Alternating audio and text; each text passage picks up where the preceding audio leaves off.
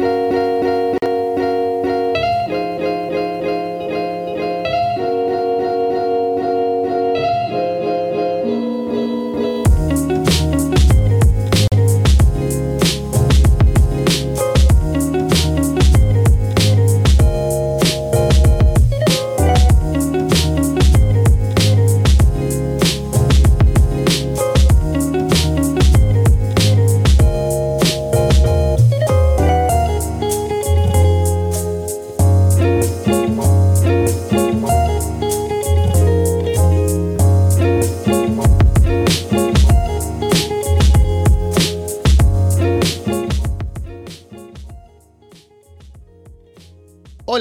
¿cómo están? Soy Alessandro Leonardo y esto es Arras de Lona. Pasen, pónganse cómodos y sean bienvenidos como siempre a una nueva edición del podcast, episodio número 413. Ahora, mientras buscaba los números de los programas para saber cuál era, me pongo a pensar, se acerca el 420, ¿no? A lo mejor Arras de Droga llega realmente en unos cuantos episodios, pero bueno, vamos a hablar de eso en un rato. Primero recordarles que estamos en Evox, Apple Podcasts, Spotify, YouTube, Google Podcast y también, por supuesto, en arrasdelona.com. Y estamos ahora en un episodio clásico, numerado, como ya podrán ver, dedicado a hablar acerca de un evento especial, importante de Impact Wrestling. Estamos con una semana de atraso para comentarlo porque ha habido circunstancias, pero estamos ya por fin aquí para hablar de lo que dejó este show de Rebellion, que tuvo dos nuevos campeones garantizados en los últimos dos combates del show por temas de lesiones y de títulos vacantes, así que vamos a hablar de todo lo que dejó el pay-per-view. Ahora, eh, siguiéndose una semana después, aún con consecuencias para el programa de Impact Wrestling, y para eso está por aquí, pues, ¿quién más sino Carlos Ryder? Carlos, ¿qué tal? Hola Alessandro, ¿qué tal? Encantado. Se avecina ese programa 420, no había caído, la verdad. Es algo que llevamos hypeando igual seis años, long term storytelling, como nunca habéis visto el podcasting. Y me he dado cuenta de una cosa, Alessandro, que también con el paso del tiempo, y es que poco a poco estoy mutando en ti. O sea, me acuerdo que llevamos la misma camiseta. Esto es un podcast, ¿vale? Y, sé que la gente lo escucha, ¿no? En iVoox, en Spotify, lo que contamos siempre. Pero si alguien lo está viendo, somos la misma persona, vamos, con la misma camiseta, con el mismo colgante, la misma barba, las mismas gafas, igual de rapados. O sea, ahora mismo la diferencia es mínima. Es increíble. Un bronceadito nomás, Carlos, y estamos ahí, ¿eh? así que. Eh, lo, que, lo, que hace, lo que hace grabar alemán lo que hace grabar programas juntos tantos años mira lo que pasa increíble claro claro yo estoy esperando que Walter sea el próximo o sea esa melena siempre me ha dado mucha envidia pero ojo Walter, yo te aviso que tú eres el siguiente. Detrás de, esta mata de pelo hay unas entradas que ni WrestleMania. Bueno, entonces, Impact Wrestling Rebellion. Em, ha pasado una semana. Eh, aún no he visto el pre-show, así, así ha pasado una semana desde que pasó el show. Así que ya confiaré en ti, Carlos, para hablar de, esa parte. Pero, ¿qué te pareció en general el show? Que es uno de los que ahora, en los últimos años, ha tenido como em, una fuerza en cuanto a nombres de pay-per-views en el año para Impact. Ha habido ediciones bastante potentes. ¿Y qué te pareció? En la previa estabas hablando ya también en Puerta Prohibida sobre cómo se llegaba a este evento, Steve Macklin como retador, eh, el mal timing de la lesión de Josh Alexander, que, eh, bueno, al final tuvimos a Kushida como el oponente de Macklin para la coronación del título mundial. Eh, para quienes no han escuchado el programa, tal vez, ya Carlos decía que aún, aún así hubiera estado Josh Alexander, pensabas que Macklin iba a coronarse de todos modos, y así fue, tenemos ahora a Macklin como campeón. ¿Cómo veías todo este camino y cómo te pareció en general el pay-per-view antes de entrar en, en detalle hablar del show. Bueno, Impact Wrestling presentaba aquí uno de los Big Four, ahora como WWE, como All Elite Wrestling. Impact centra sus pay-per-views en cuatro grandes eventos y Rebellion es uno de ellos, que se ha sumado con unas grandes ediciones durante los años eh, previos a, este show. Y la verdad es que, como tú comentas, sí que se notaba mucho que las energías estaban un poco bajas debido a que tus dos grandes campeones que son los emblemas de tu empresa con los que habías construido las dos mejores historias de tus títulos, de repente tenían que dejar los títulos vacantes. Yo siempre digo que, dentro de lo que cabe, con el tema de Steve McLean que comentabas, ha habido cierta suerte, ¿no? Porque era el momento de McLean y nos ha visto como algo extraño. Y el tema de las knockouts, también hemos tenido como un escenario que era idóneo para que si en algún momento había que dejar un título vacante, cualquiera pudiera tomar un relevo que no hiciera que se viera como un producto que está improvisando, sino que tenía sentido y se podía seguir construyendo y construyendo con lo que ya teníamos, pese a pues, los distintos problemas que han sucedido y los distintos inconvenientes.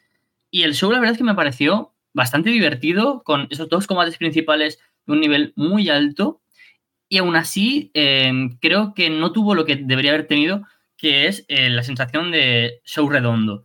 Impact Wrestling tiene que aprovechar estas mm, noches especiales, estas cuatro, porque claro, tú puedes tener un show especial de Impact Plus y de YouTube Ultimate Insiders que sea perfecto, pero no va a ser suficiente aliciente como para que alguien que no esté habituado a ver Impact Wrestling decida verlo. Y sin embargo, Rebellion, con además eh, el condicionante de tener dos campeones mundiales asegurados y demás, tenía que ser una noche redonda y creo que fue notable. Pero, sin embargo, pues no fue todo redonda porque las cosas que a lo mejor tenían que haber sido mejores eh, se quedaron en bien y luego que obviamente entre una cartelera es difícil completar que todo sea redondo. Pero bueno, ahora lo vamos desgranando.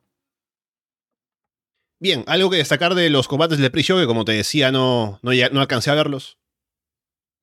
Bueno, yo destacaría que de Coven parece que están teniendo una química interesante y que tiene sentido y que dentro de una siempre lo comentamos, pero bueno, no está de más eh, reiterarlo. Dentro de una división que carece totalmente sentido porque no dispone del grueso de luchadoras como para tener una división por parejas en las knockouts, The Coven tiene sentido porque tienen un personaje y al tener un personaje pueden vincularse a otras storylines al margen del título. ¿Qué pasa? Que el campeonato sigue perdiendo prestigio hasta el punto que es un complemento y ya está. Aún así, pues buena victoria sobre sobre Jessica y sobre Rosemary, que todo apunta a que ahora tendrán otra historia paralelamente para ver si recuperamos a Havok y no tenemos a esta Jessica, ya contaría Valkyrie fuera de este triángulo equilátero. Así que yo creo que, de momento estoy contento con la llegada de Killing King, me, gusta mucho, es una buenísima luchadora. Además, necesitábamos una luchadora potente, powerhouse, alta, grande y creo que para todo el abanico de posibilidades que tiene el roster de las knockouts, el fichaje de King es muy bueno y veremos qué tal funciona ahora este título, pero de momento pocas esperanzas como tal en el título, pero yo creo que The Coven está funcionando. Sí, y bueno, el otro combate que veía por aquí que hubo fue el de Hit y Rhino perdiendo ante Champan Singh y Shera. no sé si habrá algo ahí para destacar, lo dudo mucho, pero tú dirás yo creo que tampoco hace falta pararse, ¿no? Quiero decir, la vida es escasa, tenemos un tiempo ciertamente limitado y bueno, Chapman me hace, me hace algo de gracia, pero bueno, quiero decir, eh, luchadores que complementan, hay que darles también momentos así para que se sientan valorados, no, no tiene mucho más. Bueno, bien, eh, vamos entonces ahora sí con la cartelera principal de Rebellion 2023. Empezando con el combate por el título mundial de parejas de Impact, combate Ultimate X ABC, los campeones contra Motor City Machine Guns. Shelly en un momento intenta engañar a, AC Bay para que Sabin suba por los cables. Motor City Machine Guns se concentran en atacar la rodilla izquierda de Bay y el brazo izquierdo de Ace, como para evitar que luego puedan trepar. Shelly sujeta a Ace y Bay en llaves al mismo tiempo para que Sabin intente subir. Bay se apoya en un solo pie para saltar en un moonsault hacia afuera. Hay momentos de combinaciones de ambos equipos que quedan bastante bien. Todos trepan y se acercan a los cinturones al mismo tiempo, se patean, caen todos. Le aplican el Art of Finesse y el Fault a Shelly haciendo la combinación cuando Ace usualmente impulsa a Bey hacia atrás para aplicar el movimiento. Y luego cuando lo va a hacer otra vez ahora con Saving, al impulsar Ace a Bey, lo impulsa más bien hacia arriba para que se cuelgue del cable. Así que ya ahí tiene el camino hacia el título, o hacia los títulos. Entonces Saving intenta llegar a detenerlo, Bey llega al centro, tiene algunas dificultades para descolgar los cinturones, pero los consigue. Y así se llevan la victoria en un combate entretenido que estuvo bien para abrir el show. Sí, ¿ves? Ese es el comentario que yo no quería que tuvieras. Estuvo bien para abrir el show. Claro, siendo lo que tenía, los elementos que tenía, ¿no? Es verdad. Eso es. Motor City Machine Guns, el equipo más emblemático de la historia de TNA Impact Wrestling. ABC, Chris Bay y Ace Austin, sin duda los dos representantes de la época moderna de la X Division en Impact Wrestling, juntos, con el título de parejas en Ultimate X, y tienes un combate cargado de psicología. O sea, creo que también este es un ejercicio, por lo menos por mi parte, de madurez. Decir, bueno, es que a lo mejor el combate apuntaba a eso. Chris Sabin y Alex Shelley son luchadores que cuando ahora les ves en combates individuales o en tag team, ya van más a lo técnico, que siempre han sido muy precisos en eso, ¿eh? Pero su moveset, su estilo, el timing, los ritmos que llevan en un combate ya son mucho más ligeros y ya no apuntan a tener grandes spots muy locos. Ace Austin y Chris Bay ahí pueden aprovechar un poco más, pero si vemos los grandes combates que han tenido, tanto en tag team como en singles, en Impact y en New Japan, son también luchadores de, ser dinámicos en el ring, pero no buscar los grandes spots.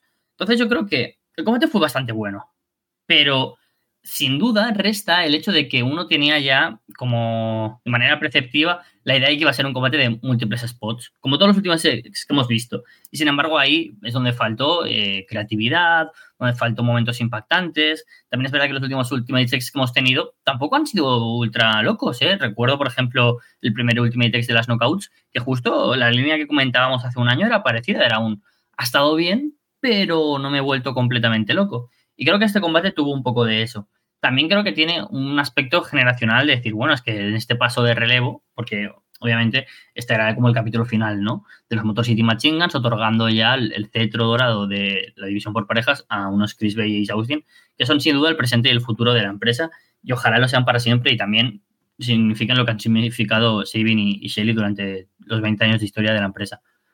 Y, y, creo que a veces también está bien que sea así, que sea un pase de antorcha de te lo has ganado. No simplemente hemos dado un mega combate con múltiples spots de eres mejor que yo y me has ganado en mi terreno. Me habría gustado, como digo, que a lo mejor la idea que tenía de combate hubiera sido más cercana a la realidad. No fue así, pero aún así creo que debería estar mm, bastante contento con el resultado de este combate. Sí, es un buen combate, pero hay algunas cosas que están en conflicto, ¿no? Porque, a ver, está bien trabajado en el sentido de que tiene una, una lógica porque salen Sabin y Shelly, que son los veteranos que han tenido combates como estos muchas veces, entonces salen y dicen ya, evitemos que ganen estos tipos, atacando la pierna, atacando el brazo, dominando, como que uno quiere agarrarlos para que el otro vaya, ¿no? Y así funciona bien. Y nosotros los jóvenes pues quieren un poco ir a, como superándolos por el tema del atleticismo y un poco así. Así que así funciona el combate, se cuenta bien, es una buena historia. Pero uno no ve un Ultimate X por la historia, ¿no? Uno va a ver un choque de, carros, básicamente, ¿no? Que vayan, a spots y demás. Que puede funcionar, pero tal vez uno espera otra cosa. Em, creo que a lo que quiero ir es que creo que habría sido un mejor combate entre los equipos de no haber tenido la estipulación. No digo que haya sido un mal combate, solo que la estipulación a lo mejor hizo que em, pudo haber estado mejor y el estilo que trabajaron se pudo haber llevado de mejor manera en otro tipo de combate y tal vez no en un Ultimate X. Es, es, raro decirlo porque, otra vez, no es un mal combate. Ni pienso que haya sido un error buquearlo así, solo que se quedó a medias por un lado y por el otro. Sí, sí, sí, yo estoy completamente de acuerdo. Es que creo que, todo el mundo es capaz de, sacar esta conclusión al, ver el combate. Pero es como cuando, de alguna manera, una idea que, tuve cuando vi este combate es, tú vas a un buffet, ¿vale? En un buffet tienes muchas opciones para comer. Y tú piensas, bueno, si no tengo, no voy habitualmente a este sitio, voy a coger como lo más extravagante o lo más loco o lo que sea menos habitual. Entonces tú lo coges y lo disfrutas porque sabes que es algo distinto y está bueno, pero no es lo favorito, simplemente lo coges porque es lo menos habitual. Entonces creo que le pasó un poco a ese combate. Pudiendo haber tenido una opción que te guste más, hemos elegido lo llamativo. Llegas a un pay-per-view, tienes que poner Ultimate Text Match. Yo creo que, ahí, también servirá esto de enseñanza, creo yo, ¿eh?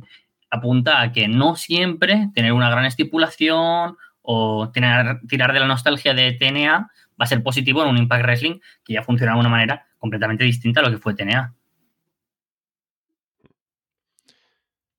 Luego tenemos una promo de Steve Macklin.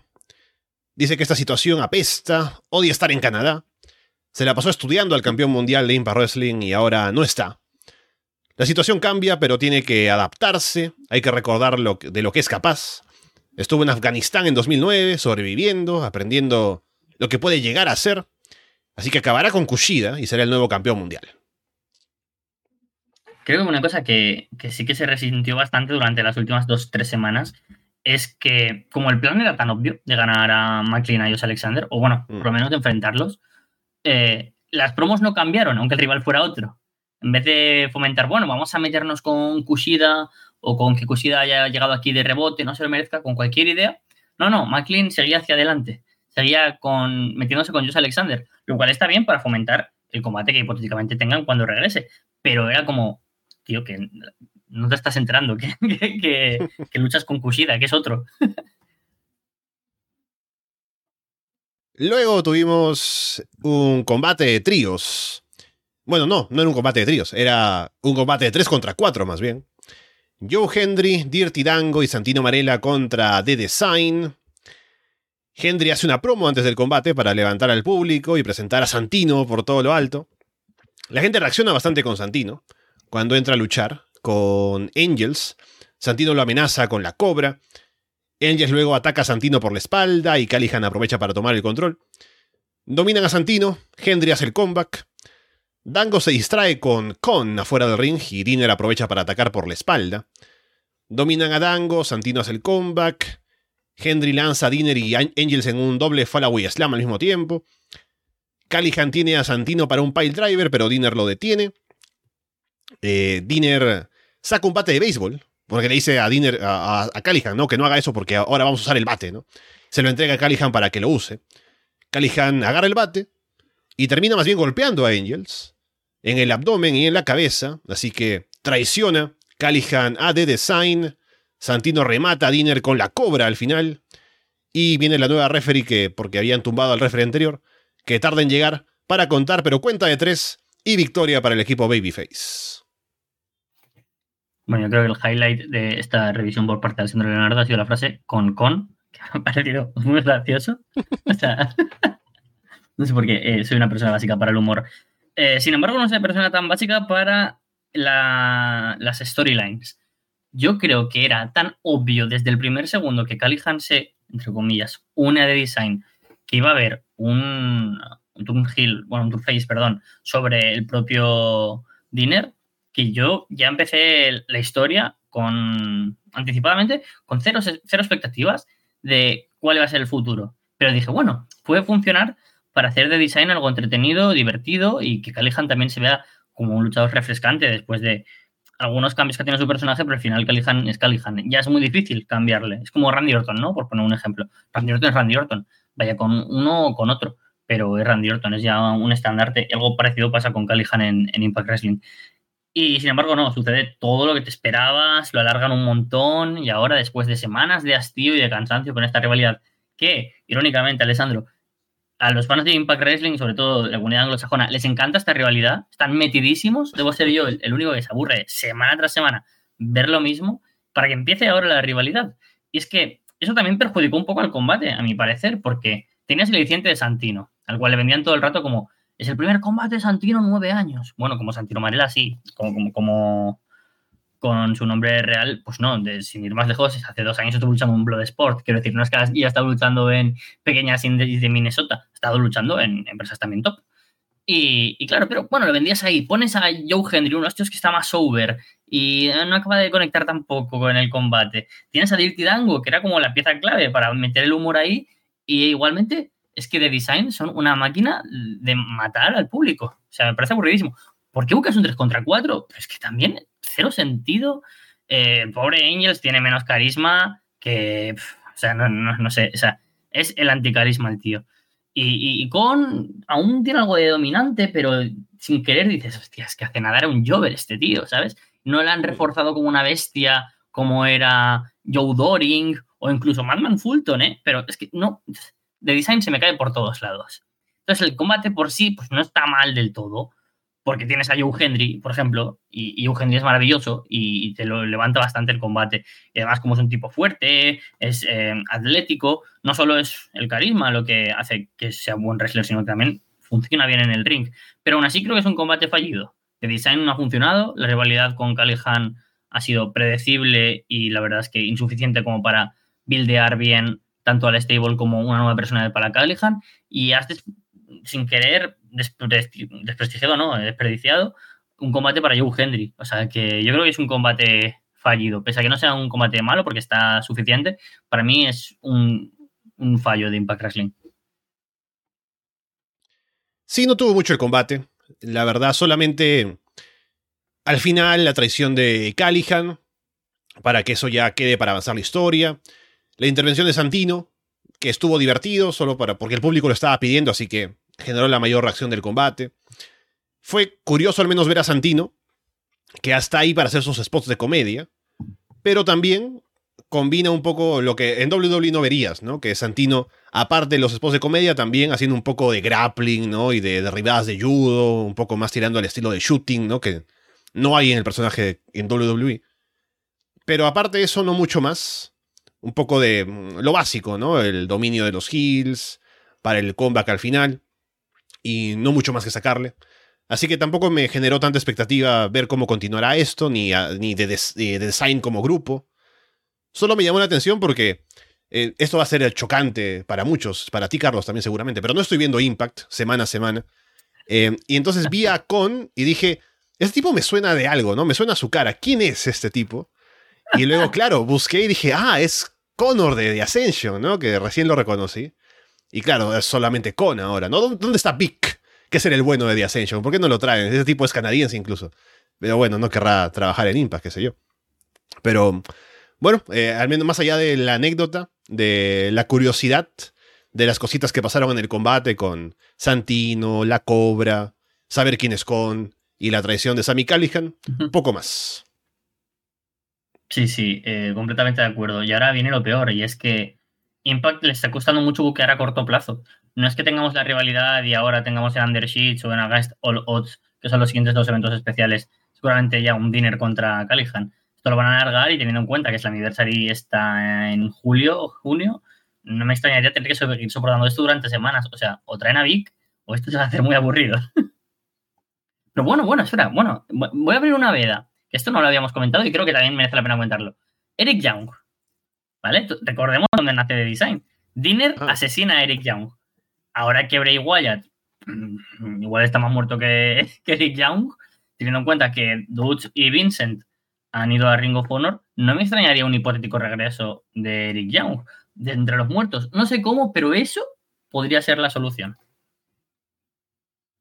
Bueno, quién sabe, ¿no? Hay rumores de que ya está en WWE, pero no lo usan. Pero quién sabe, puede ser.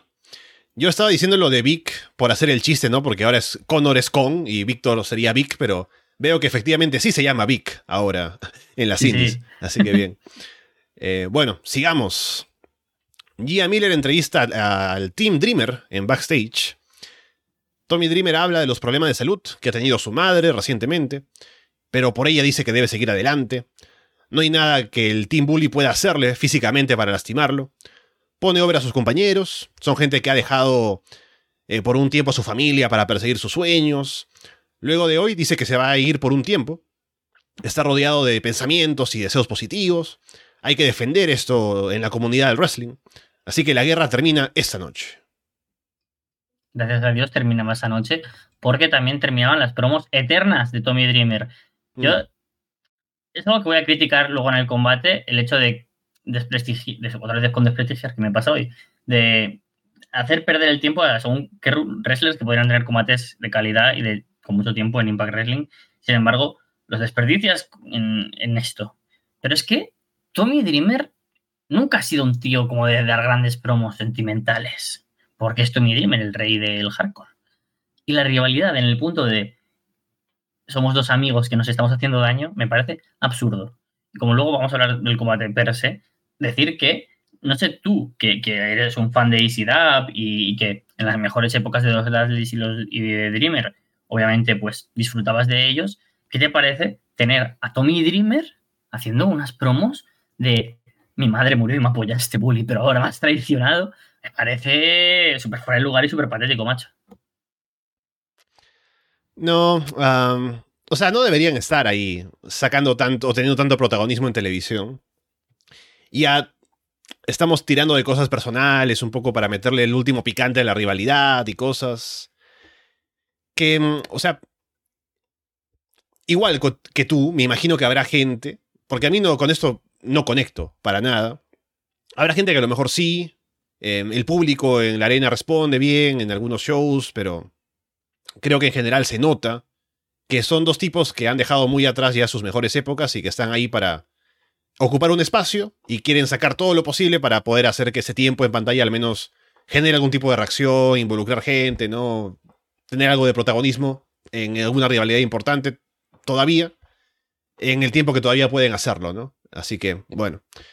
Em, me imagino que estará algo basado en algo real, lo de Tommy Dreamer, así que de ser así, pues que esté todo bien con la familia, pero más allá de eso, no mucho que rescatar de la promo de Dreamer, que tampoco es que, como dices, no que sea una gran promo ni nada como para eh, destacar por eso, ni siquiera por, el, por la forma en la que se hace la promo. Luego tenemos el Last Rights Match, que es PCO contra Eddie Edwards, que es básicamente un casket match, un combate de ataúd.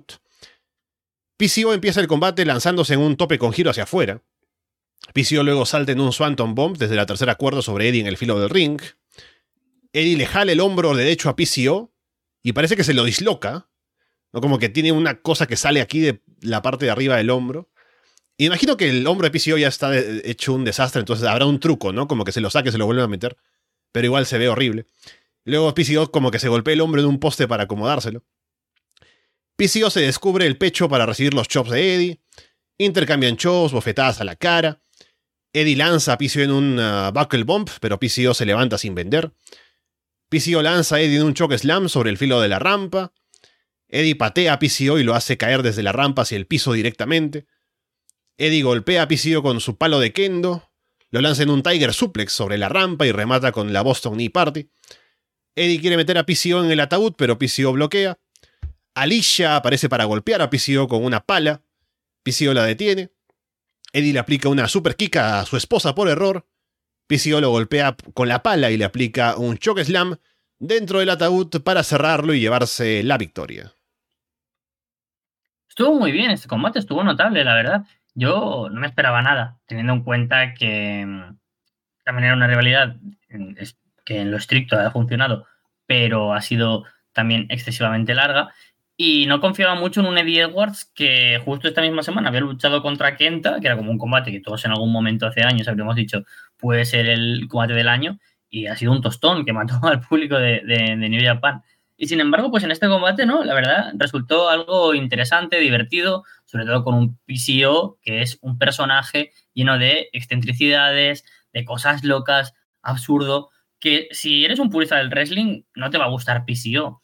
Pero para mí, me da el espectáculo que yo pido, sacándose el hombro, que lo hace con una facilidad, como Alexa Bliss cuando hace esto de, también del hombro, que me da mucho repelús pues algo parecido hace PCO. Yo creo que el combate funciona en tanto en cuanto que ves a un Eddie Edwards desesperado por matar a alguien que cada vez que parece estar en su punto más bajo, responde de una manera más loca, haciendo un mulsault, pegando saltos, haciéndose. Bueno, es una locura PCO. Y, me gustó el combate, además. Eh, ahora haber incorporado a Alicia creo que también le da un cierto sentido más al personaje de Edwards. Y, bueno, creo que, que funciona muy bien, sobre todo como final de la historia. Y también teniendo en cuenta que PCO va a ser el próximo retador de, Steve Macklin. Creo que funciona muy bien. PCO no sé cuántos años lleva luchando, pero muchísimos. Y, obviamente todas estas locuras le van a pasar factura. Si, bueno, siempre está el típico, ¿no? Eh, Jim Cornette de, turno, que dice, bueno, que Will Ospreay siga saltando, le va a pasar factura en su carrera. Bueno, mira PCO, quiero decir, si PCO sigue a estas edades luchando igual, Ojo, pero yo creo que sí, que el, punto álgido de, de, PCO se tiene que aprovechar ahora. No creo que como campeón mundial, aunque no, no descartaría si no hubiera sido por, por el momento en el que estamos con Macklin. Pero bueno, creo que, que es una pieza fundamental ahora para Impact. Conecta, da combates de calidad, eleva luchadores como Eddie Edwards que estaban un poco estancados. Creo que, joder, que un tío de 50 y pico años te, te esté aportando frescura es sin duda el resultado de un buen fichaje. Así que estoy contento con el resultado de este combate. Me atrajo la idea de las raids, pese a que tampoco la aprovecharan al máximo. Pero aún así funcionó porque los dos dieron un buen combate, la verdad. Sí, me gustó mucho. Creo que no esperaba mucho o no tenía muchas expectativas en la previa. Porque decía, bueno, un casket match, eh, se pegarán con cosas, será un brawl y poco más, pero PCO está loco y lo agradecemos mucho. y eh, espero que esté bien de salud cuando estemos ya haciendo cuentas al final de su carrera. pero mm, lo entrega todo el tipo. Eddie Edwards mí acompaña muy bien, se dan duro, entonces es un combate intenso que mete a la gente, que tiene momentos de drama, de, de meter al público también. En, en, los momentos de altas y bajas, de querer meterse al ataúd y todo. Así que muy bien llevado. Me parece que estuvo intenso como debía ser. Y con victoria de PCO que lo pone en una posición bastante interesante, como tal vez pensar en que rete al título, en un momento al menos que estaría bueno. Así que me gusta lo que han hecho con este combate, con esta rivalidad, em, porque ha tenido momentos que en Impact se mata gente en, segmentos, ¿no? Se entierra la gente y reviven, no pasa nada, ¿no? Así que me parece que estuvo bastante bien todo, ya el público de Impact sabe qué esperar del programa. Así que todo encaja dentro de esa lógica y creo que añadió a lo que dio este combate al final. Claro, es que yo, por eso decía lo de los puristas, ¿no? yo creo que en un contexto en el que hemos visto varios asesinatos e intentos de asesinato, Pisio, que sea alguien que nos está intentando vender de verdad, que ha muerto y ha resucitado, ya nos parece normal, ¿sabes?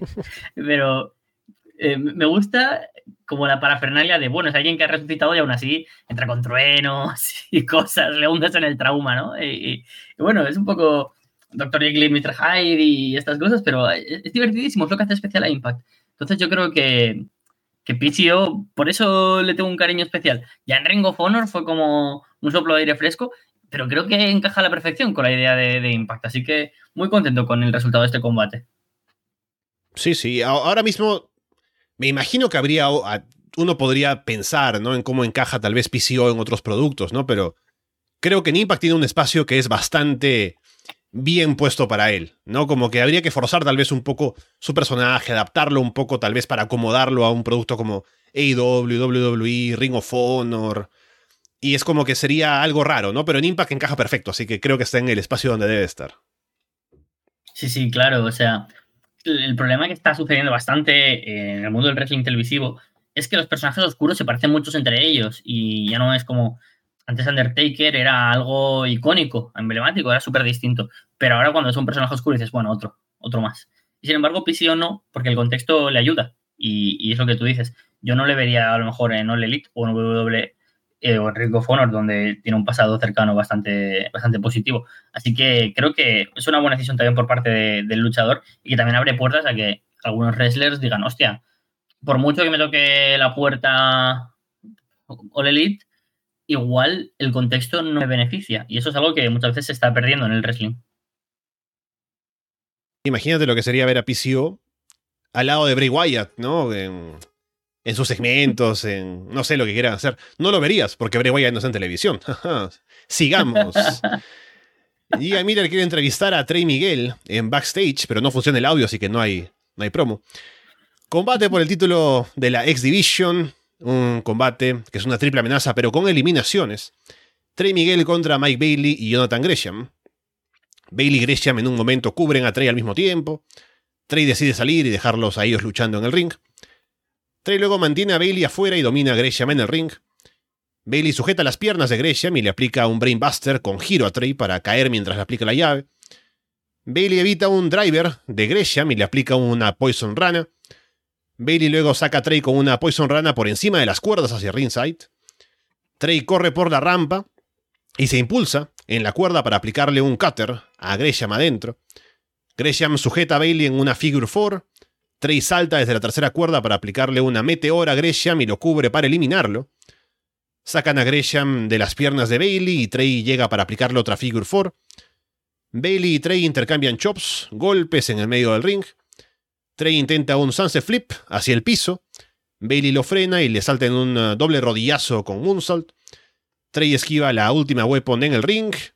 Bailey cubre con un Okana roll, pero Trey le da vuelta y cubre sujetando la truza para llevarse la victoria. Bueno, el resultado de este combate, pese a que me parece positivo, porque que Trey está dando un gran reinado, es algo que no le puede quitar nadie. También curioso, ¿no? Que el combate mejor de todo el reinado haya sido con, con Chris Steve, pero para quien no lo haya visto, ese combate Monster Ball que tuvieron en, en Impact Wrestling es una de las joyas ocultas del wrestling en este 2023. Pues tenías aquí ahora la opción de establecer un nuevo campeón con dos de los mejores luchadores técnicos del mundo, Mike Bailey y Jonathan Gresham. Y sin embargo, misma sensación que con el primer combate del show. Mm, algo faltó. algo faltó. Es un buen combate, pero algo faltó. Y, aquí creo que es un poco más preocupante, porque Mike Bailey venía siendo en 2023, junto a Josh Alexander, el mejor del show. Y bueno, prueba de ello es el, resultado de los Arras de Lona Awards, donde estuvieron mencionados ambos. Y sin embargo, Gresham, digo Gresham, eh, Bailey lleva un año bastante, bastante más, mm, no vamos a decir simple, ¿no? Pero no, no ha destacado tanto. No sé si por cuestión de haber visto 800 combates suyos en el último mes y medio, si por una cuestión de cansancio, de reiteración, no, no tengo muy claro el, el por qué. Pero este combate, que tenía que ser como el gran combate seguramente a nivel técnico y spotty de la noche, fue un combate donde también se lo comió la psicología. Eh, un combate donde a ver quién consigue cubrir a quién, con quién me alío. También, por supuesto, y eh, haciendo de nuevo un paralelismo con el primer combate de la noche, la estipulación creo que no ayudó. El tener que tener un elimination match no confabuló para que los tres tuvieran esos momentos de que suele haber las triple amenazas de ir rotando ¿no? entre ellos y peleando. ¿no? Y, creo que faltó un poco de, eso a nivel eh, de producción del combate. Aún así fue un buen combate, ¿eh? Y como digo, me alegra que Trey haya ganado. Pero sin embargo, no tuvo ese nivel de tecnicismo, de cosas especiales que suele tener la X Division. un tío como Trey, que, es especialista en dar combates contra todo tipo de wrestlers, el estilo Mayhem, por ejemplo, de Macklin, te saca un combatazo en la exhibición Trey Miguel. El técnico de Gresham, también Trey Miguel. la mezcla de ambas de, Bailey, con también ese punto de striking y de, técnica, te lo saca también perfecto Trey Miguel. Y aquí no. Aquí no, no, no, no supe yo disfrutar tanto de, este combate. No sé si es percepción mía, ¿eh? pero le faltó ese punto de química que, que debería haber tenido el match y con tres luchadores tan estupendos. Aún así fue un, gran, gran combate, pero que no me dejó el sabor de boca que te espera un bocado tan especial como Gresham contra Bailey contra Trey Miguel por el título de la X Division. Sí, estoy de acuerdo porque venía con muchas expectativas. Porque dados los nombres, uno esperaría que este combate fuera indiscutiblemente el mejor combate del show, que fuera el combate que va a ser el recomendado, que luego dice a tus amigos, ah, no viste Rebellion, jaja, te perdiste la triple amenaza, ¿no? Pero al final es un buen combate, pero no llega a ese nivel. Como que puedes verlo o no verlo, hay combates que en este mismo show son mejores, uno podría decir que este. Entonces, hemos visto mejores combates de cada uno de ellos en diferentes circunstancias, y se queda corto por eso, por la expectativa, lamentablemente. Y tal vez porque el tema de eliminaciones también como que le restó, como dices, ¿no? Si hubiera habido una triple amenaza regular, de los tres durando hasta el final, podría haber sido tal vez más creativo incluso el final, ¿no? Como que alguna intervención de los tres, alguna cosa por ahí para que se justificara que Trace iba a ganar con trampa. Pase alguna cosa más, ¿no? Antes de que sea solo el roll-up al final, ¿no? Como que fuera un final un poco más interesante, más que solamente una reversa de roll-up y se acabó. Así que pienso que ahí que se quedó un poco corto eh, por ese lado. También no fue un combate con tanto tiempo, considerando que el siguiente iba a ser también más largo porque había mucha gente involucrada. Así que fueron varios elementos, me parece, sumado a las expectativas que también estaban muy altas por los nombres que estaban metidos. Así que siento que se quedó a medio camino, igual como decíamos en el opener. Em, así que es eso, ¿no? Seguramente si tenemos en otro momento, igual una triple amenaza, o un trade contra Gresham, un trade contra Bailey, un Bailey Gresham, que ya han habido combates así que han sido muy buenos. Si tenemos otros, pueden ser mucho mejores que este. Y este, otra vez, no fue malo, pero se quedó ahí como un combate más, eh, lamentablemente. Sí, es que, ¿sabes qué sensación me gusta tener con los combates de la Division? Que me quede sin aire. Ya sea porque no paran con la acción o porque tienen momentos que haces, ¡Oh! ¿Sabes ese momento de quedarte sin aire. Pues en este combate no. Era un combate que decías, está siendo bueno y lo estoy disfrutando. Y acaba y, dices, vale. Entonces, eso eh, sí que pasó con otros combates de, la velada. De hecho, yo creo que el, combate final, por ejemplo, está cargado de momentos donde te quedas sin aire y haces, ¡Oh! y, eso es genial y hace que sea seguramente con el combate anterior y depende de los gustos, los dos mejores combates de, la noche. Y además, yo creo que además por bastante distancia respecto a los otros combates que tuvimos en la cartelera. Y sin embargo, este no. Y, me apena bastante lo de no haber tenido tantos momentos de quedarte sin, sin respiración.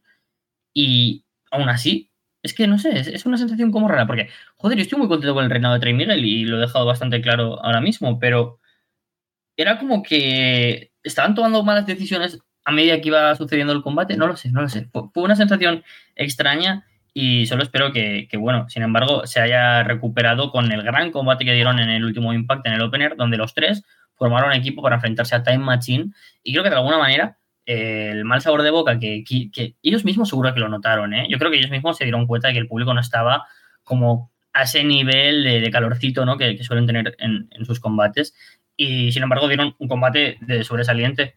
Eh, formando equipo los tres contra Time Machine en el siguiente show de Impact. Así que bueno, espero que también haya servido como un poco a lo mejor de toque de atención, por lo que comentaba de Bailey, ¿no? De que decir, bueno, eres un tipo súper dotado en el ring y eres uno de los mejores del mundo, pero no vaya a estar en automático porque se nota con esos momentos. Luego tuvimos la Hardcore War, el equipo Dreamer contra el equipo Bully, que básicamente era un Wargames, pero sin jaula, de la gente que iba entrando de a pocos. Empezamos con Frankie Kazarian y Moose, con el equipo Hill teniendo la ventaja. Brian Myers entra luego y Kazarian le lanza a Moose encima en un backbody drop en la rampa. Intentan lanzar a Kazarian sobre mesas, pero Bupinder Guyar viene al rescate. Guyar le pasa un rallador de queso por la frente a Myers. Kenny King entra luego, hace una patada de capoeira que no toca para nada a Kazarian. Killer Kelly viene haciendo un cosplay del Team 3D. Kenny levanta a Kelly para una powerbomb, pero Kelly le pone una grapa en la frente. Myers quiere aplicarle un pile driver a Kelly, pero recibe una grapa en la entrepierna. Kelly luego le pone otra grapa en la entrepierna a Moose también. Ella se clava una grapa en su propia frente. Mash Slamovich viene a pelear con Kelly. Myers lanza a Kelly en una Awesome Bomb sobre todo el mundo afuera. Y Masha luego salta con una silla desde la tercera cuerda. Yuya Uemura entra a encargarse de Myers, que lo estaba esperando. El equipo Dreamer al completo se quedan en el ring esperando a que llegue Bully Ray. Bully viene con una mesa. Y el resto del equipo Bully atacan a los Babyfaces por la espalda, ¿no? Porque se olvidaron que estaban atrás todos los demás, solo mirando a Bully. Y entre todos ahí se quedan a torturar a Killer Kelly. Tommy Dreamer entra al final y derriba a los enemigos uno por uno con un palo de kendo. Todos hacen una cadena en el ring, sujetándose en llaves. Masha y Kelly rompen golpeando con sillas. Kelly lanza a Masha en un Dead Valley Driver sobre una silla armada. Dreamer esquiva y Moose le aplica un Spear a Bully por error. Todo el mundo intercambia movimientos en el ring. Masha le escupe en la cara a Dreamer. Dreamer le aplica un pile driver. Los Good Hands aparecen para intervenir. Kazarian los detiene. Guyar rompe una mesa sin que se vea cómo. Kazarian le aplica un cutter a John Skyler sobre dos mesas en ringside. Bully pone a Dreamer sobre una mesa y sube una escalera. Llama a varios referees ahí para que les sujeten la escalera, pero los referees no quieren hacerlo. Bully baja, amenaza a uno de ellos, pero entre todos los referees lo golpean por meterse con uno de ellos. Dreamer ahí le aplica un Dead Valley Driver a Bully, cubre, los cuatro referees cuentan, pero cuenten dos. Dreamer sube la escalera, con los referees sujetándola, ahí sí, y salta de un splash sobre Bully, rompiendo la mesa abajo para llevarse la victoria. Fue un combate muy largo, ¿eh? No sé si te has dado cuenta que se te ha secado un poco la garganta, pero ha sido un combate largo. Fue un combate que, a ver, entiendo la estipulación, tiene que ser un combate largo, no va a durar 10 minutos. Pero bueno, así creo que fue excesivamente largo y eso precipitó que otros combates de la cartelera disfrutaron de, menos minutos de los que deberían. Pero aún así creo que no fue una mala idea. Precisamente antes nos criticábamos la estipulación y aquí creo que favoreció porque todos los luchadores y luchadoras del combate tuvieron su spot, o sobre todo los más destacados, ¿no? Masha y Claire Kelly se vieron estupendas. Reforzó bastante ambas luchadoras luchadoras de carácter, de presencia y que están rodeadas de luchadores hombres en un combate rudo como puede ser un Hardcore War, pues yo creo que les favoreció a ambas. Este combate, por cierto, yo, yo no sé por qué lo tenía en la memoria súper fresco, diciendo, bueno, pues si hace un par de años hubo alguno. He mirado un Cage Match, que digo, yo creo que le han cambiado el nombre de la estipulación o algo, pero según esto, el último combate Hardcore War que ha habido en, Impact fue en 2016, que aún era TNA. O sea, o me estoy haciendo viejo a un ritmo que, ya es inesquivable, o, no sé, mi memoria es privilegiada. Por cierto, fun fact ¿eh? de uno de los Hardcore War que, hubo, hubo un equipo que era Drew Galloway, Kurt Angle, Lashley, y dices, joder, qué equipazo. Y los otros dos eran Tangaloa y Chris Melendez. O sea, se puede definir mejor TNA, lo dudo, que con ese equipo. Eh, y este combate también tiene un poco de eso, la verdad, porque lo mismo que Masha o que Killer Kelly están estupendas, Eh, hay momentos donde hay demasiada gente, es un poco absurdo lo que está pasando, pero venga, voy a ser positivo con algo que incluya a Bully Ray y Tommy Dreamer. Me gustó sus interacciones. la parte de los árbitros fue divertidísima, divertidísima, todos los árbitros pegándoles. Guau, guau. Me lo pasé súper bien. O sea, fue un combate que me divirtió. Y, bueno, la expectativa era nefasta, era un cero. Después de haber tenido ese, ese First Blood match, ese, bueno, First Blood, o con el nombre del podcast, el, el Buster Open. Eh, Buster Open Match, gracias. Me parece absurdo. Esto fue, bueno, WrestleMania para mí fue, fue maravilloso. Fue un combate divertido, donde los spots para terminar la rivalidad tuvieron sentido, donde toda la gente estaba tan cansada de esos heels, porque son heels bien odiables. Kenny King, Moose, Massa, Brian Meyers de, Good, de Good Hands interactuando y ese Bully Ray del que todo el mundo odiamos por mil razones, pero que todo el mundo odiamos, pues me gustó, ¿no? Que hubiera toda esa cohesión entre los faces, hizo que también uniera al público, a los árbitros, el momento también de la propia escalera de, de Dreamer. Fue divertido, salió bien, así que la tónica positiva que, no estaba teniendo la rivalidad, voy a decir que sí que la tuvo este último combate, que fue divertido y que me alegró que cerrara la historia así. Sí, o sea, quitando el hecho de que tenemos a Bull y a Dreamer, como ya hemos hablado antes, y también lo vienes diciendo por bastante tiempo, considerando lo larga que ha sido la rivalidad.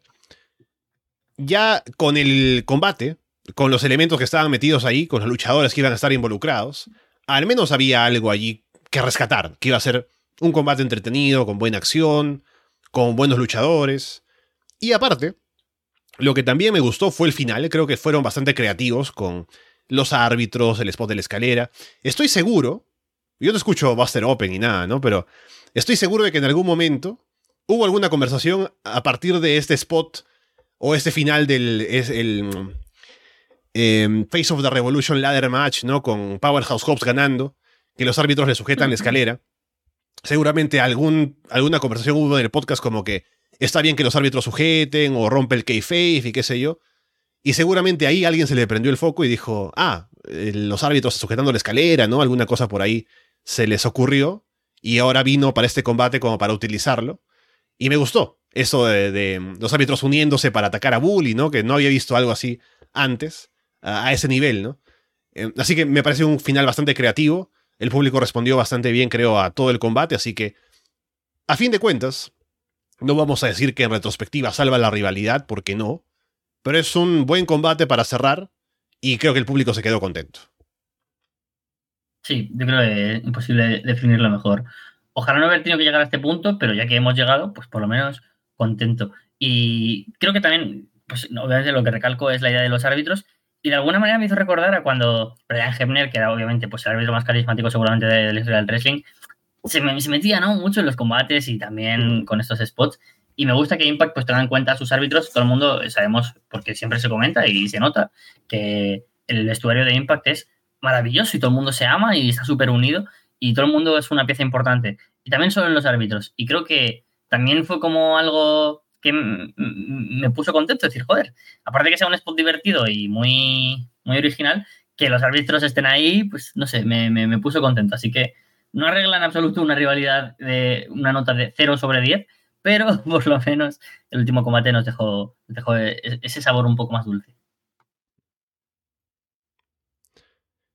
Luego tenemos el combate por el título mundial de Impact Wrestling, título que está vacante, Kushida contra Steve Macklin. Nick Aldis aparece para unirse a la mesa de comentarios y anuncia que ya está oficialmente de regreso en Impact Wrestling. Hablaremos de eso con el postmatch. Vamos con el combate primero. Kushida se lanza a atacar a Macklin rápido al inicio. Kushida viene con la bandera de Canadá. Macklin afuera se burla de la bandera como si fuera Shawn Michaels. Kushida saca ventaja en el llaveo. Macklin lastima a Kushida en las cuerdas y toma el control. Se concentra en atacar el abdomen y la espalda de Kushida. Macklin salta en un elbow drop desde el filo de ring hacia afuera. Kushida aplica una pele kick en la rampa, que es más como que se lastima él al caer, haciendo la pele kick. Macklin aplica una buckle bomb y un sit down power bomb, como si fuera Michael Elgin. Kushida se lleva a Macklin a la lona con un giro desde la esquina, buscando el armbar, pero Macklin llega a la cuerda. Macklin aplica el crosshairs y el KIA, pero cuenta en dos. Macklin salta desde la tercera cuerda, Kushida lo atrapa en el hoverboard lock, Macklin rompe la llave con golpes, Macklin levanta a Kushida sobre sus hombros, Kushida intenta el hoverboard lock desde ahí, Macklin lo levanta otra vez y lo lanza en un del body driver sobre la esquina, Kushida se cuelga de Macklin para el hoverboard lock, pero Macklin lo levanta para otro KIA y se lleva la victoria, así que Steve Macklin es ahora el campeón mundial de Impact Wrestling.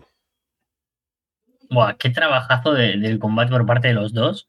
Ahora lo, analizamos parte por parte. Pero que hay más canadiense que Kushida. Nada. ¿Ves lo que te decía antes de que yo creo que han intentado tirar para adelante con el plan original? Y que Kushida es de alguna manera de, Canadá, pues vale. Pero. No, sí había algo, algo, algo había. Porque Kushida sí recuerdo. Porque yo recuerdo el Twitter de Kushida, siempre me llamó la atención. No sé si hasta ahora, tendría que confirmarlo pero sí decía algo así como Kushida barra baja Canadá, una cosa así, porque recuerdo que él entrenó en Canadá hace muchos años con Scott Damore, ¿no? Así que un poco por ahí ah. hay algo de Kushida entrenando en Canadá cuando era muy joven, ¿no? Así que un poquito de canadiense tiene, o al menos lo adoptaron en Canadá cuando era jovencito. Es como que siendo John Lyon se fue a Canadá. ¿Tú me consideras a mí canadiense por ser fan de Impact? Yo justifico muchas cosas de Impact, ¿eh? que te estoy justificando asesinatos, pero yo, cuchilla canadiense, por ahí no paso. Yo, ese es mi límite. Con Impact ese, es mi límite, creo yo. Las fronteras, bueno, en fin, vamos ya con, el, propio, el propio combate, que me pareció una maravilla, me pareció una obra maestra. Es un combate que, que lo acabé de ver y hablé a, Jim Malcabre y le dije, Jim, tío, tienes que ver este combate, te va a encantar. Me pareció un trabajo tan fino a la hora de construir un combate entre dos luchadores de estilos tan distintos, o sea, me pareció tan complicado y funcionó tan bien.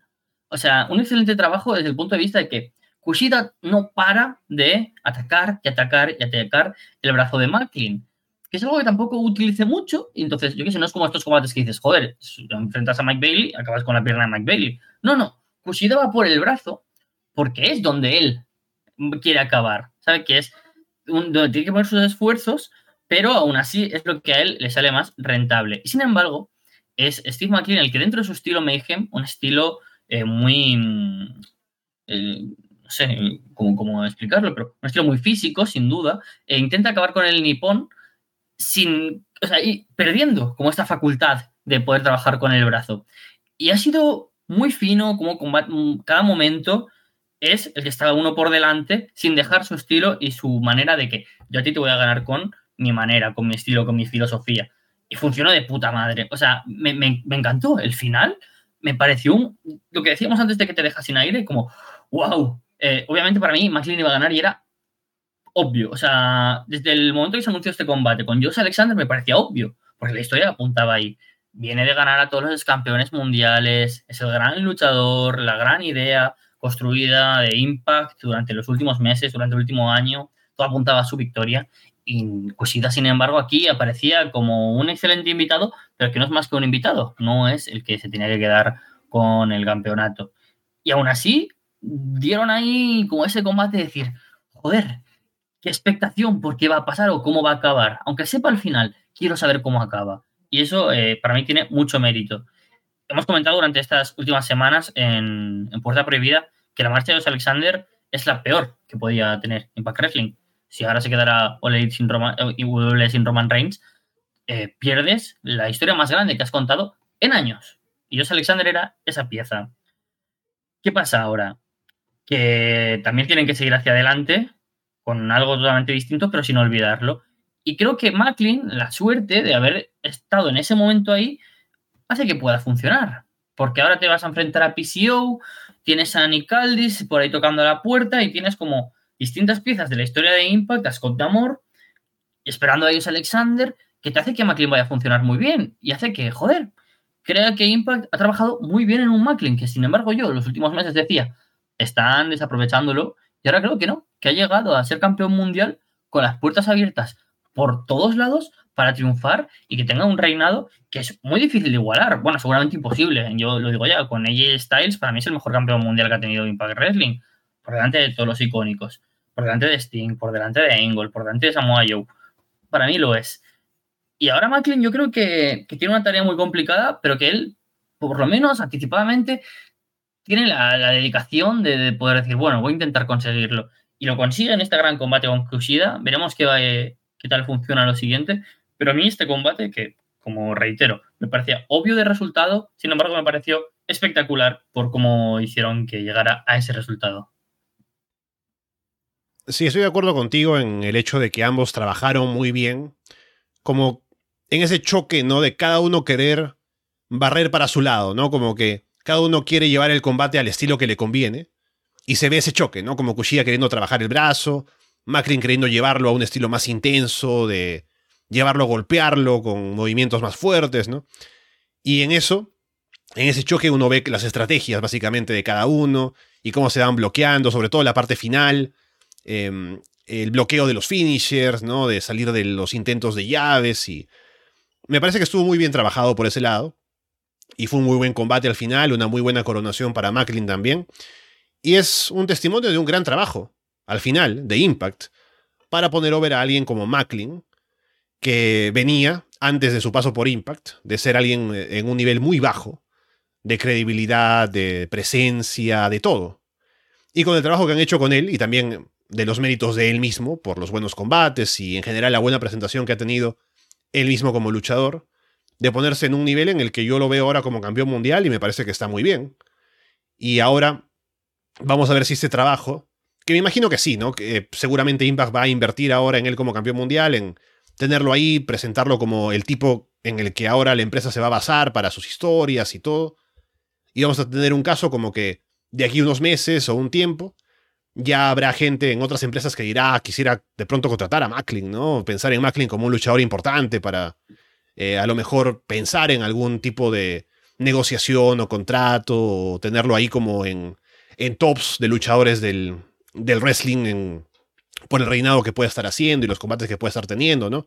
Y es un testimonio bastante interesante porque es un ascenso que se ha visto bastante eh, de alguien que ya tenía un tiempo una carrera ya con un tiempo avanzada en el wrestling y que se le ha dado el espacio, se le han dado las circunstancias y las ha aprovechado.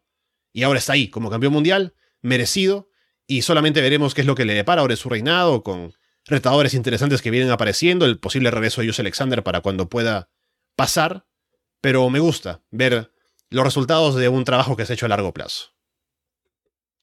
Sí, sí, yo creo que todo parte del año pasado, cuando tiene estos combates contra. Miguel, que decíamos, este es el mismo Steve McLean que estábamos viendo los Forgotten Sons. O sea, es que venía de un punto muy malo, ¿eh? O sea, de posiblemente uno de los que desde aquí no te recuperas nunca y vas a luchar para 40 personas por 50 dólares y un bocadillo en la indie más cochambrosa de cualquier estado.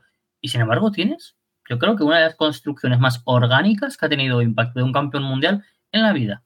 O sea, porque al fin y al cabo si tú eres, mmm, no sé, Sting, llegas y ganas el título porque eres Sting y no tienes que tener un trabajo detrás, porque yo tampoco te lo voy a pedir, es que no me hace falta.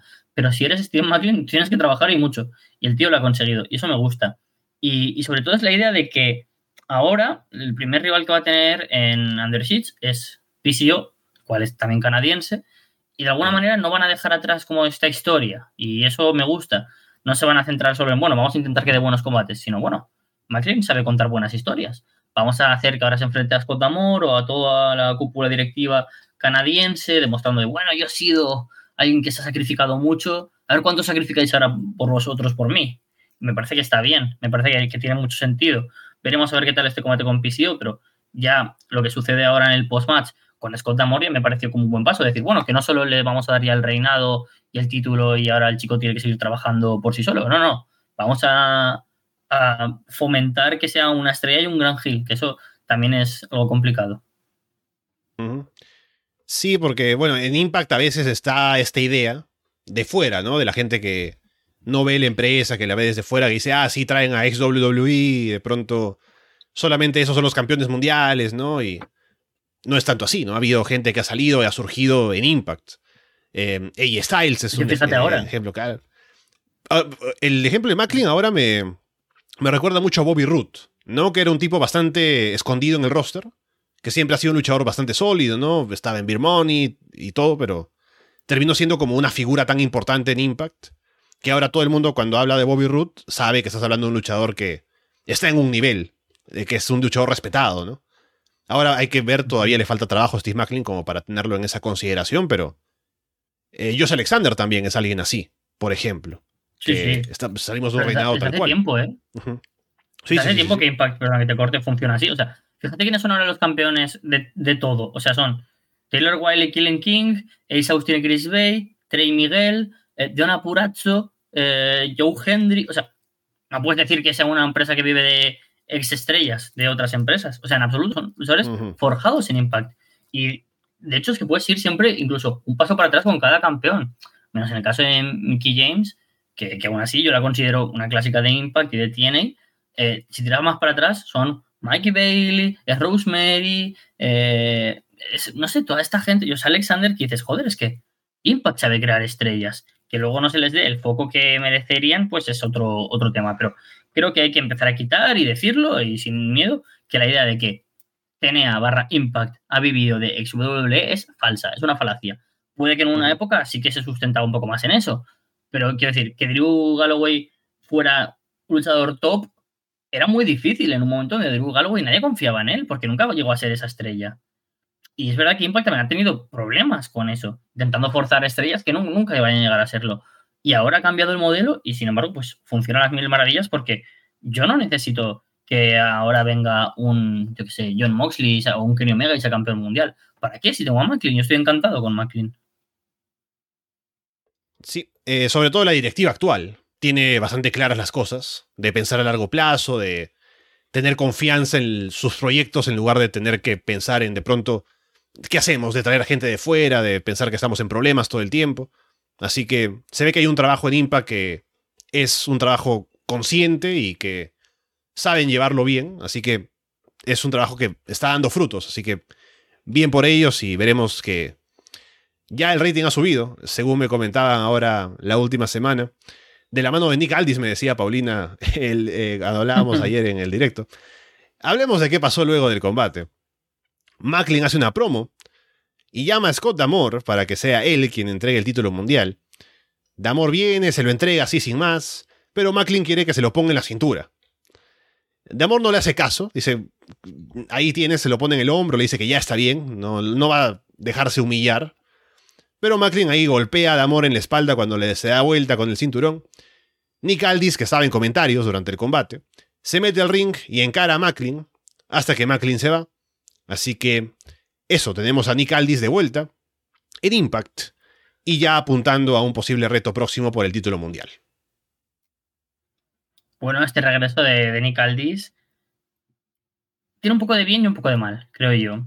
Por un lado es porque van a querer hacer la historia de Cody, ¿no? De finish the story, de regresa el hijo pródigo.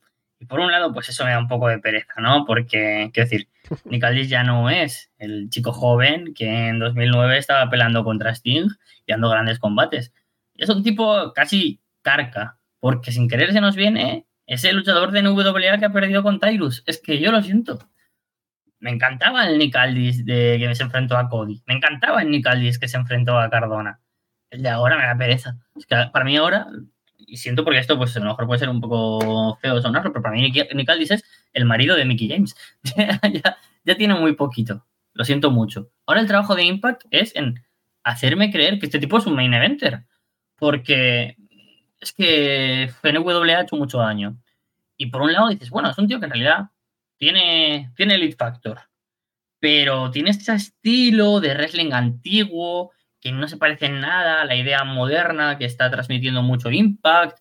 Me cuesta encajarlo, sinceramente. Creo que era un luchador muy hecho al estilo de NWA y que ha llegado a Impact con ese personaje. Si vamos a seguir con ese Nick Aldis de Mm, que parece un personaje de los 70 de la época de los territorios, mm, a mí no me convence mucho. Pero bueno, también he de decir que doy un, punto de confianza de que recuperó una NWA en la que nadie confiaba, así que veremos. Tengo ahí 50-50. Sí, creo que eso también lo comentaba ayer. Es el tema con Aldis, ¿no? Que parece que su estilo no sería tan apto al estilo de wrestling que hay en Impact Pero lo mejor es, nos parece eso porque estaba en NWA, o sea, era el estilo que se trabajaba allí y ha estado muy metido en eso. Y a lo mejor llegando a Impact de manera regular, constante, tiene que también adaptar la forma en la que trabaja en el ring y vemos un cambio que es positivo para él y que se ve que puede seguirle ritmo a la gente que está en la empresa. Así que habrá que verlo. Pero como presencia, como personaje, como alguien llamativo para el roster, me parece que está bien, solo habrá que ver cómo se adapta ahora que ha vuelto a la empresa luego de tantos años. Sí, al fin y al cabo es uno de los greatest hottest engines que había y creo que es bueno que, como comentaba antes, luchadores digan, bueno, para estar en contextos que no me favorecen tanto, igual Impact me puede favorecer más. Y Nick es un tipo que pasaría súper desapercibido ahora mismo en el Elite, por ejemplo, ¿no? Que está fichando a gente como J. White. Y es como, Nick tío, te vas a comer mm, los mayores dark de la historia. Entonces, pues creo que en Impact puede tener mucha más cabida, la verdad es que sí. Así que yo deseo que le vaya lo mejor posible porque es lo mejor para el bien común. Y con eso llegamos al main event, título mundial de las knockouts, Jordan Grace contra Deona Purazzo, también el título que había quedado vacante por la lesión de Mickey James. Deona se pone a atacar el brazo izquierdo de Jordan. Deona luego salta en un standing moonsault en el que parece que cae primero de cabeza en la lona, antes de caer sobre Jordan. Jordan lanza a Deona en un eh, jackhammer en ringside. Jordan luego levanta a Deona en un suplex por 20 segundos. Deona salta en un moonsault desde la rampa hacia un lado de ringside. Jordan aplica un uh, Breaker. Jordan y Diona luego se derriban mutuamente con cabezazos al mismo tiempo, luego de golpearse varias veces en el ring. Diona aplica la mística y encaja la Venus de Milo, pero Jordan llega a la cuerda. Jordan atrapa a Diona con el Grace Driver, pero cuenta en dos. Jordan va por un superplex. Diona bloquea, aplica un Sunset Flip Power Bomb y aplica la Queen's Gambit para llevarse la victoria, en un combate que he resumido muy brevemente, pero que me pareció el mejor combate de la noche, me pareció un gran combate. Ese Queen's Gambit del final, chillé. O sea, si decía lo que me gusta quedarme sin aire, chillé. O sea, que es un, punto más. Pareció demoledor. Empezar diciendo de manera eh, natural que están dos mujeres defendiendo el título de las knockouts o luchando por el título en el main event de un pay-per-view, es algo que, pasamos desapercibido, pero sin embargo, que decir, es muy poco habitual y aplaudimos a Impact Wrestling porque no se ve como el cubrir la cuota que sí que se nota en otras empresas. Aquí no, aquí es lo natural. Joder, es que son de una pura y Jordan Grace, es que... ¿Qué decir de ellas? Si, si cada final de año estamos hablando de ellas siempre como, joder, otra vez, aquí están siendo las mejores. O sea que eso es fabuloso.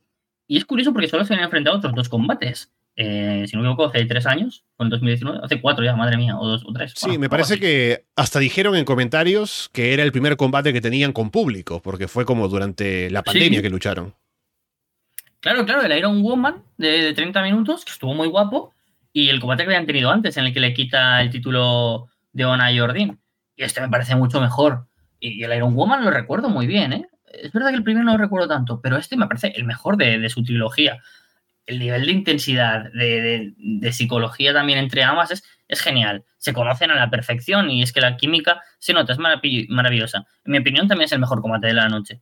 Eh, creo que el, de anterior tiene una cosa que le hace ser mejor, pero este, en cuanto a calidad, digamos, pero este le hace subir de, nivel.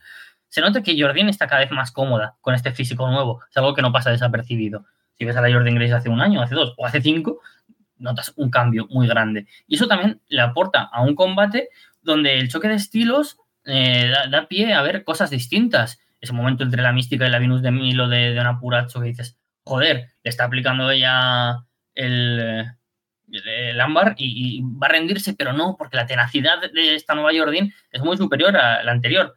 Y luego, el momento que a mí sí que, de nuevo, eh, me dejó parado, el lado es sobrevivir a un Grace Driver. Nadie lo había hecho. Nadie mm. se había salido del finisher de Jordan Grace. A mí estas cosas siempre me parecen especiales, sobre todo cuando no te las esperas. Porque cuando se salió, no me acuerdo quién fue, imagínate, The End of Days, Rollins, Roman, no me acuerdo.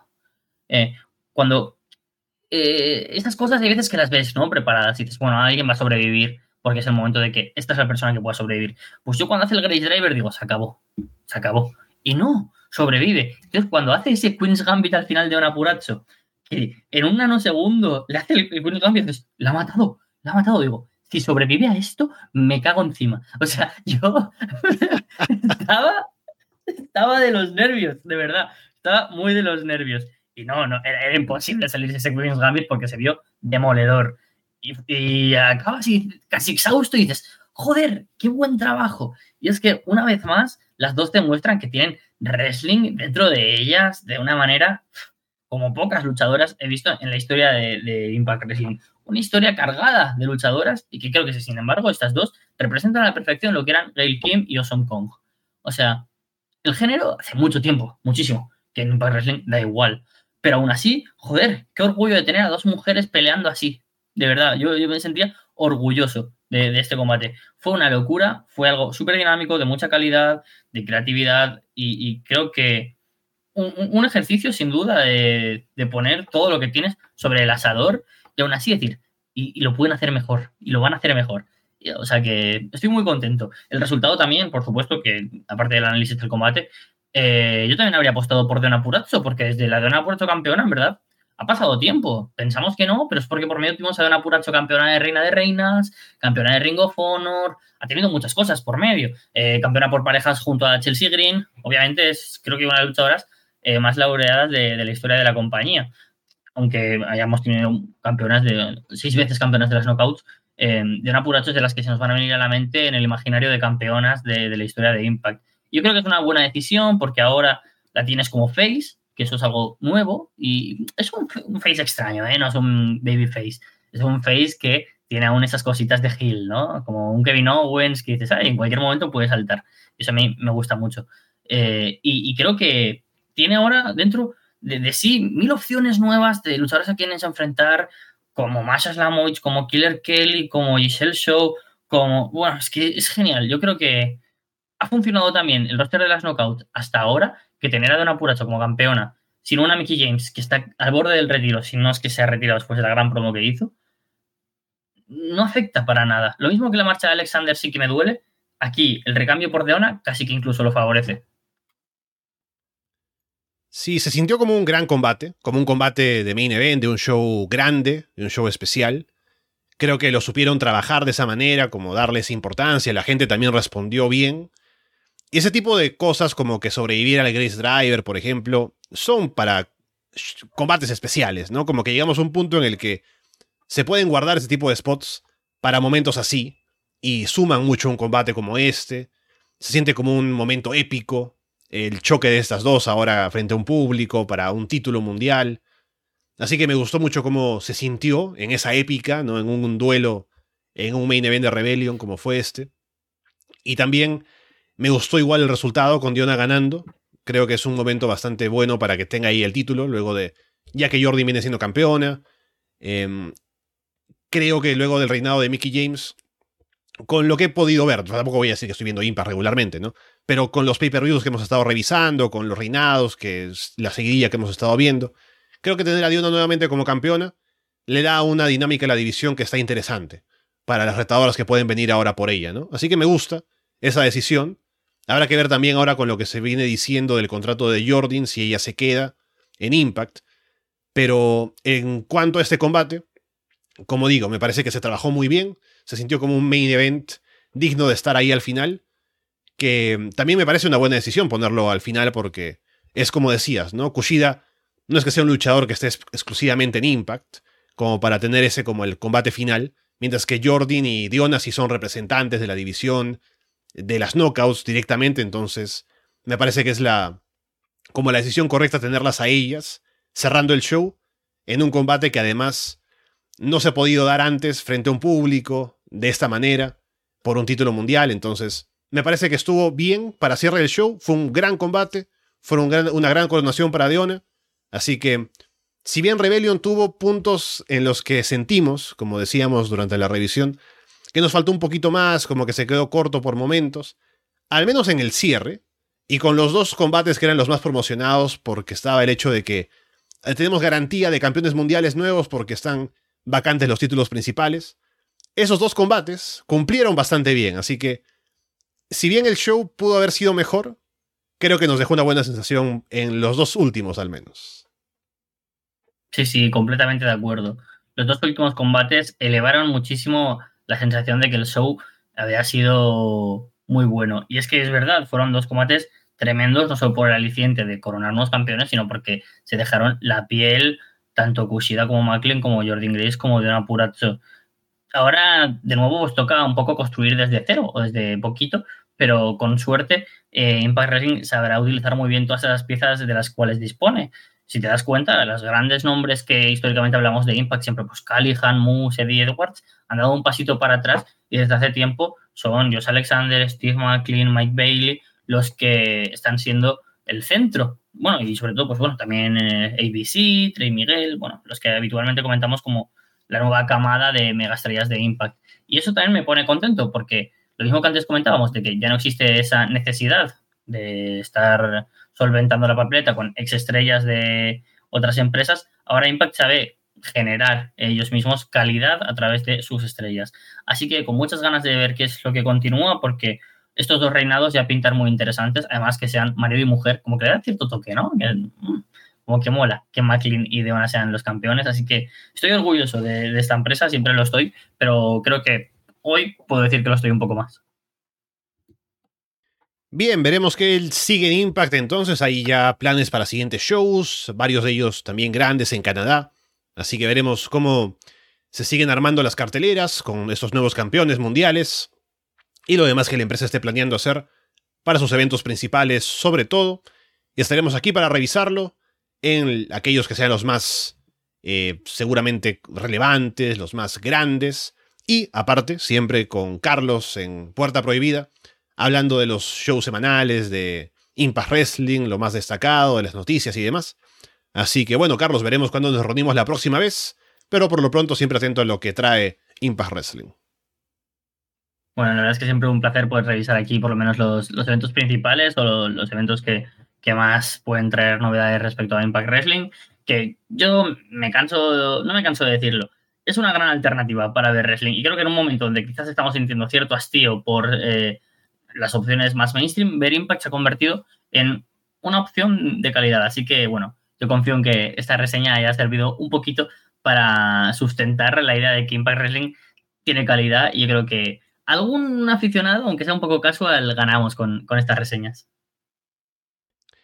Bien, con eh, todo eso dicho por ahora, los dejamos de parte de Carlos Ryder y Alessandro Leonardo. Muchas gracias y esperamos verlos pronto.